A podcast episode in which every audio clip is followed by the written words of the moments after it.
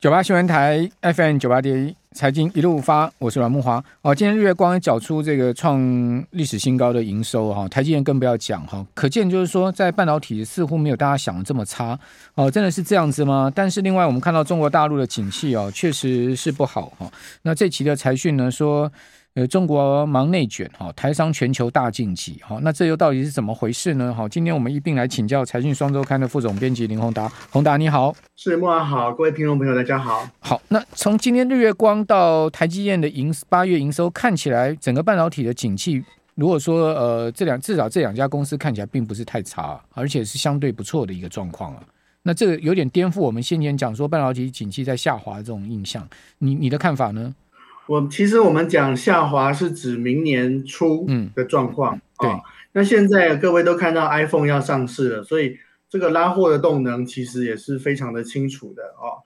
比如说，你看这个 iPhone，它这个五纳米还是呃，现在卖的不错的话，那五纳米还是需要很多的晶片呢。嗯，那其实你现在去看这个日月光的价格哦，是一个相当不错的一个价格，因为你说哎。这个我这个 AirPod 很多都需要它的封装啊，所以日月光的生意当然是会很好。那台积电现在 年底哦，它也要提供很多的晶片给这个苹果，所以之前我们看 iPhone 把它定位就就是电子产业的最后一根的救命稻草了。嗯。那但是明年初会怎么样？这是我们现在关心。但是到今年底，哦，这个业绩都不会有什么问题。嗯嗯嗯。那那 iPhone 你你觉得会卖得好吗？目前看起来加量不加价嘛，对，他已经对这个，其实苹果已经对于现在的景气状况告诉你他要怎么做，就其实景气不好，景气不好的时候，我就一方面我价钱不要动，我稍微我的平价版本小改款，我的高价版本真的做出了一些比较大的让利哦，比如说你看这个镜头，镜头我本来预期它是明年才要大升级的，哎，结果今年就就就升到四千八百万像素了，所以。他开始放一些东西出来，来应对这个景气，所以我认为它的销售也不会太差，因为它端出了一些牛肉出来。嗯嗯嗯，好，那整个半导体的景气，你觉得真正比较忧虑的是明年开始一个整个景气的状况是？对，其实半导体就是我们一直都讲说水是从底下淹上来嘛，啊、嗯，所以你要说看到台积电跟日月光这样子顶尖的公司之前。你先看中间的公司嘛，比如说，哎，这个力积电这些状况怎么样？它是不是持续稳定下来了？哦，世界先进是不是稳定下来了？其实你看联电的股价也相对是比较稳定的。就我的了解，联电联电手上可以用的牌其实是比世界先进，呃，比这个像这个力积电这些多啊，它可以做很多各种不同的制程。就我的了解是，他们呃，比如说车用各种方法，他想了很多办法去把这个呃。营收的基本盘稳住哦，所以你看联电的股价大概在四十块上下，它其实相当的稳定哦，这个就是一个可以观察的点哦。对，联电营收其实相对会比我们想的稳定。那这样的话，在联电不稳定之前，台积电目前是还好。对啊，因为联联电其实八月营收还是找出月增大概两趴的成绩单嘛，如果没有记错的话。对，那前一阵子的修正，在我个人来看，其实是。这个联准会每一次鲍尔要出来讲几句话，大家全世界的这个资金就会开始大挪移。那台积电也就是像我们今天讲的，台积电也无法这个独立于这个潮流之外，所以你会看到台积电从五百多块啪啪啪啪啪下到四百多。但是我不认为那是基本面的关系啊，我认为那是因为全世界的资金朝向美元，美元指数到一百一非常大的一个增幅的时候，其实全世界不要说台积电的啦，连一些小一点的国家。它的外债都会出现问题，我觉得那个是影响台积电股价的一个主要的原因。但是，只能从基本的这个生意来看，在今年底之前，我我们也之前也讲过嘛，啊，在今年底之前，我都不觉得它台积电的生意会有什么问题，不觉得。嗯，好，那呃，半导体如果是主要看明年的话，那其实应该呃，应该应该在今年第四季哦，第四季台积电给出的法说会，应该就会见到一些比较明朗的一个状况了吧，对不对？对，我们现在观察很重要的重点是十一月的时候，会不会有一些晶片已经触底，稍微可以跟你说，哎，我明年的 guidance 会好一点。嗯，哦，有一些人会先跳出这个库存的状况，那谁会先跳出来？这是我们到十一月要来观察，因为明年的展望在今年底应该要慢慢的清楚，这才是我们看半导体产业一个最真正重要，明年看明年全年的一个一个关键时期。那那最近这些所谓库存积压的这个呃环节的这些公司状况有更坏吗？还是说相对有好一点呢？这个我们这一期啊，我们现在在现在正在正在讨论的状况，其实你去看美国跟中国的这个数字，当然呢，呃，半导体进口中美其实都是向下的。嗯，那但是。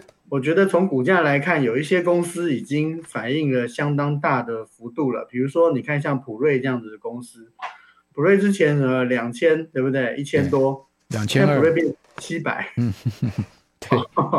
那其实普瑞的基本的技术能力是一个强的公司，嗯，而且很有趣的是，它也是一个苹果供应链公司，嗯，啊，苹果的 iPad 这些的高速传输晶片是由它来提供的，但是它的股价其实修正的相当相当多，对。那它在这个时候是不是已经有触底了呢？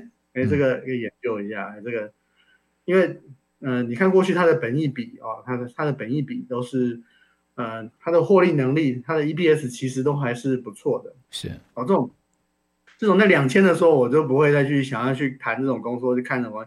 但是七百多的时候，那可以可以研究一下，就是说，哎，这个世界的往高速传输这边去的这个趋势啊、哦，其实。它还是会存在的，好，当然你说明年的什么不好，但是我我觉得我对电子的逻辑就是说，顶尖的公司它是比较后会影响到的。那你现在看到股价的变化很多都是筹码的移动，因为我讲一个直接一点的啦，但普瑞普瑞在从九百要到一千之前破的时候，你会看到一大堆的法人每天去拜访普瑞，是啊，然后跟普瑞呃这个普瑞就告诉他这个刚跟他们讲说，哎，这个公司未来展望怎样怎样怎样，但是你看之前这个。普瑞的这个修正，这个它的这个股价修正之多，那表示 法人可能，而且它的成交量其实修正了这个不少啊，本来可能可能是几千张啊，变几百张，好，越来越少。我说这个时候可以观察一下，到底发生了什么事。嗯，这一波最低到七三五啊，真的是蛮可怕。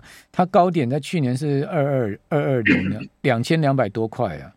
哦，跌到七百三十，那上半年 EPS 呃赚了四个四个多股本嘛，EPS 四十几块嘛，哦，所以呃看起来就确实它的这个波段回档是非常大。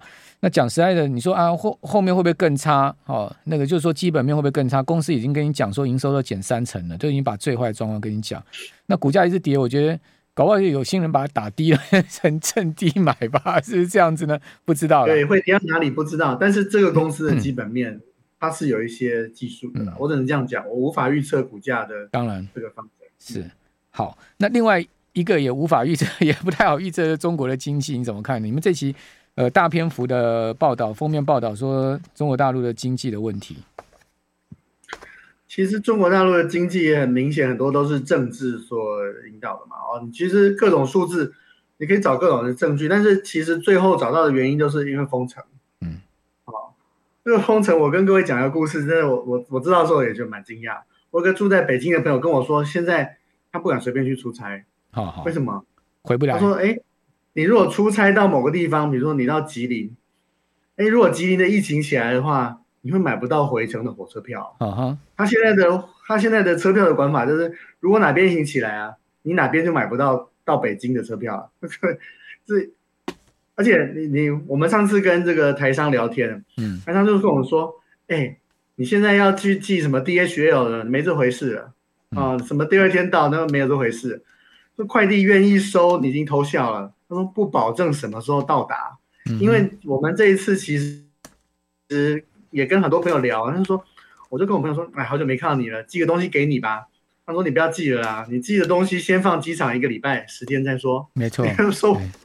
对，那真实状况是这样的话，其实对我们都知道，电子产业或者很多产业其实高度要求时效。我要寄样品，我要出货，我要寄文件，这个合约跟你签都要十天的时候，你说这个经济这样子怎么弄呢？对，我前年一个呃大陆的朋友寄要寄一个东西给我，哦，他千辛万苦找了这个快递，找了呃货运公司的熟人才寄出来。然后这个没没两天，他说在海关被挡了，好，所以又寄又寄不出来。那寄不出来，他又想办法托人再寄，这样一个东西呢，搞了一个月才寄来台湾，这真实的，真实的一个状况。所以这个是真实状况。那所以现在要看中国经济，我觉得只有一个关键啦，就是看二十大。嗯，马上要开嘛哦。嗯。那之前呢传一个，你其实其实有个很有趣，等一下再跟各位分享。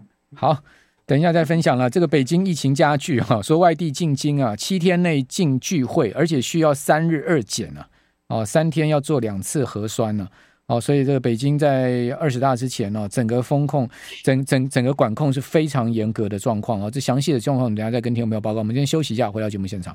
九八新闻台 FM 九八点一财经一路发，我是阮木花。我们要讲这二十大到底什么是二十大？就是中国共产党他们第二十届的这个全国呃代表大会了哈。这个是要决定啊这个呃领导人的哈，这是一个非常重要的这个历史很重要上的一个集会。为什么讲历史呢？啊，因为决定领导人的这种呃大集会哈，这个最有权力的一帮人啊，这个所谓共产党最有权力一帮人的集会，也不是说这个也也不是说没有啊。那为什么这一次这么重要呢？就是因为呃，习近平将打破这个呃连续两任的这个惯例哈，也就是说呢，他非常可能朝向第三任哈呃进行，就在这一次的会议上会决定哈，在十月十六号哦，在北京揭幕。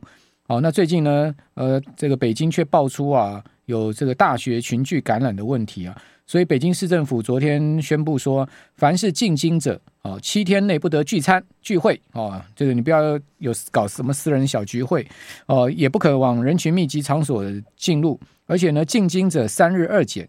哦，抵京二十四小时内完成首次核酸检测，相隔二十四小时之后就抵京七十二小时之内完成第二次的这个核酸检测。哦，可以讲说这个核酸是不断的一直要做，一直做，一直做了哈。哦，这个是在呃最新的一个消息的部分。那刚才宏达有讲说这个二十大。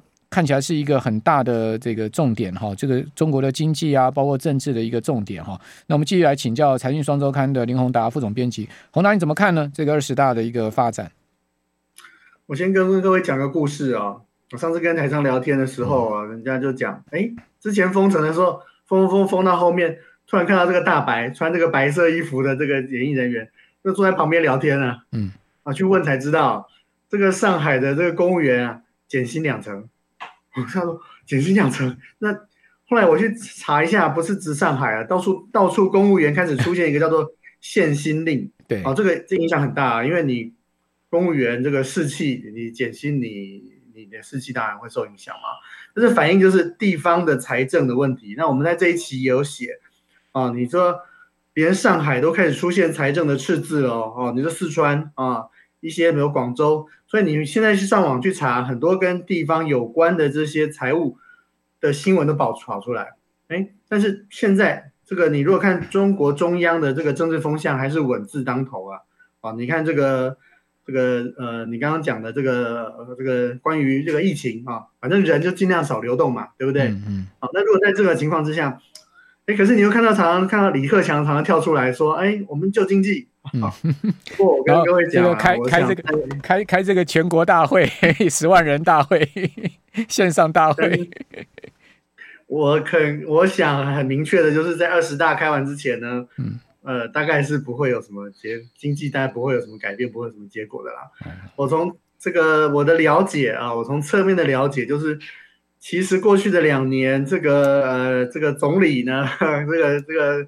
中国总理李克强呢，大概得罪了习近平啊，因为你当你讲这个中国有九亿人哦，月收入可能低于一千块人民币的时候，其实这是一个很大的一个政治风暴啊。所以，呃，大家蛮多的讨论都认为说，其实这个中国的总理应该应该会换人啊。那但是李克强在经济上他的着力，他希望能够带动中国经济的这个呃努力跟做法，过去其实也大家也都看得蛮。听到他蛮多的做想法的，但是现在情况很明确，你这个人事布局跟权力的分配没有在确定之前，第一件事所有事情稳嘛，大家先不动，嗯，好，大家先在北京呢，你该该在哪里该怎么样不群聚该怎么样，该不要动不要动。二十大所有的权力结构底定了之后，我相信我们才有办法看得出来真正的这个策略的动向。好，那二十大当然。另外一个焦点就是说，这个静态呃清零政策会不会改变哈？因为这也关系到整个台商供应链的问题嘛哈。我看到你们报道说呢，台商告白说呢，他最担心是台湾被拖垮。哦，这个是怎么话？这话是怎么说？我们说先呃，在此之前先谢谢 Roger 的抖内说现在要硬着头皮进大陆了。Roger，你要出差吗？好，那这个你们这一篇的第一手观察是怎么回事呢？不是，他的逻辑是这样说。嗯啦，就是说台湾对中国的这个贸易啊，贸易量大概占台湾的贸易量可能四成哦。那如果中国经济不好的话，代表你这个大客户哦，这个收入也开始会下降嘛，那对你的收入也会下降啊。那这样你是不是要担心呢？但是我个人是觉得这个可能要再研究一下，嗯，因为现在另外一个应该从另外一个角度来看，你现在看这个四成的营收其实是三角贸易。就是说，美国其实真正大客户是美国，嗯美国委托台湾啊、呃、去在中国制造很多的这个电子产品，那然后再回销到，再透过台湾，然后再卖到美国去，所以它真正的终端市场其实很多是在海外啊，在欧洲跟美国。那在这种情况之下，你看大陆的占比是高的，可是我们在这一次其实有写啊，就说现在投资开始有点改变了，当然往中国去瞄准中国内需的这些。投资的台湾的公司还是有，也投资的金额还是蛮大。但是你看，如果是美商可以主导的公司，它的供应链开始很大幅度的开始是往海外投资哦。在今年中的时候，有一个很重要的一个改变，就是这个往新加坡去投资的这个金额竟然超过了这样子往中国啊，就是东南亚国家新南向的投资的金额是超过了往中国的金额。但是就我的了解。是因为外商其实对于这个一路的封城这些的不稳定，他开始要采取动作了。以前台商喊半天说什么要西南向，其实用处不太大，因为你真正的老板是美国的这些公司。对啊，如果美国的公司说，哎，这个这个呃成都封城、昆山封城，我不能再这样下去了，我要我要西南向的时候，这个时候才会开始出现改变。那我们看到的就是投审会在今年中的数字已经开始反映这些改变了，所以真的有在动。说这个苹果会逐步撤出中国整个供应链，好，你的看法呢？因为呃，这个今年 iPhone 十四已经在印度生产了嘛，我看那个郭明奇说呢，呃，跟在美呃中中国中国大陆生产差六周嘛，那他预估明年 iPhone 十五会同步在印度跟中国同步生产，哦，这是第一个很明显的，就是说 iPhone 开始在撤出中国大陆。另外一个呢，就是。呃，这个 AirPod 这些好，或者说呢，i 呃 Apple Watch 这些都跑去越南了嘛？另外那个 i iPad 是不是也跑去越南？就是说整个苹果是不是也有很明显的开始呃，在在往这个呃印度或是说越南走？我跟各位讲一个很大胆的预言哦，未来我们买苹果的 iPhone 的时候会出现两个版本，嗯，一个版本叫中国版本，中国 iPhone，另外一个版本叫做美国 iPhone，你必须要在这两个版本当中选一个，嗯哼。今年已经出现了，哦，对，为什么？今年叫做 eSIM 有 eSIM 的 iPhone，然后中国区不能用。哦，各位如果还记得的话，以前早期我们买手机是要挑地点的，嗯，啊，要符合当地的法规。后来苹果打破这件事情，一机全世界通用。这一次我倒觉得有一个很重要的事情，就是我们又回到了那个不是那么全球化市场的时代了。嗯嗯，你现在千万不要去买美国什么 iPhone 拿到中国去，那那是行不通的，因为你装不了 SIM 卡。嗯。哦，所以呢，另外一个新闻就是呢，其实这个苹果坦诚说，他正在研究要用长江存储的晶片装在这个 iPhone 里面，被美国国会警告。对，Netflix 不要这么搞。嗯嗯。因为苹果答案非常有趣，苹果答案说：啊，我只是要在中国卖啊。嗯。那各位，你说会不会出现中国买 iPhone？嗯。啊，我生意照做，我是卖它，我不影响你美国国家安全，我中国人做出来的这个 DRAM 晶片，我给中国人用。嗯嗯嗯。我相信它会发生，嗯哼，因为苹果承担不了失去中国市场的损失，嗯，而且说实在话，在商言商的话，他也不需要做这种选择，嗯，你说美国国家安全，我答案就这么简单，我就是把你中国的工业，所以你会，我们这次写什么立讯这些东西很清楚，中国供应链的确会形成，嗯，那我就用中国的所有供应链串在一起，我就做一个中国的 iPhone，然后用中国的零组件卖给你中国的。消费者，甚至我在往西卖到俄罗斯，嗯哼，为什么不会发生？苹果一步一步的在做这个事情，嗯，那印度，印度也一样，哎，你印度你要个 iPhone，我也给你，就像半导体一样，你要你要制造，我给你制造嘛，然后你换来你把关税降低一点，大家都有好处。嗯，库克非常的精明，各位去看他这一次在那个卫星的布局，大家看那个卫星的那个求救只能够你有有事的时候用，对不对？对，对不对？哎，把它变成一个很大的卖点，同时他还用。他还跟那个公司 Global Star 签了一个合约，我可以用一块钱美金 去超便宜买你的股价。嗯，哇，这三赢哎！你看，我不但得到了免费，人家搞了几十年的卫星的 infrastructure，然后我的 iPhone 有一个卖点，我还可以炒股，而且我还可以切入了跟，如果这个做成了，我还可以跟这个这个 Elon Musk 哎一起搞一搞卫星，对，搞得好的话，我可以继续搞大。而且最重要，他真的掏出来成本只有四亿美金，嗯哼，超便宜，好不好？嗯，所以你看，你看库克的算盘，花四亿美金赚三次钱哦，嗯、太厉害。所以你讲完，我就想去买，再去买一点苹果的股票。你各位去看 Global Star，它那个它那个股价还在一块多而已，是是是是是是是。哦，那后面苹果就用炒供应链的方法开始炒。是。卫星了，所以所以开始来了，所以以后以后我们会看到，就是说那个 全世界各地这个是大国大国分裂之后，就 大家都用不同规格的手机。对，那这个所以这个很妙哎，这个真的是这个全世界走到这个地步，也真的是不敢不知道是该笑还是该哭啊。这个这一次的 iPhone 说明会后面背后有很多事情很有趣的啦，嗯嗯嗯，大都是大事情。嗯、好，这个以后再请教宏达了，今天时间来不及了啊。就是说有些呃，我们可以看到这个整个全世界大势子的变化哈，真的是这个瞬息万变，而且呢，这个方向性大概已经确立，这个整个分裂的一个确立的一个方向。对，非常谢谢财讯双周刊副总编辑林宏达。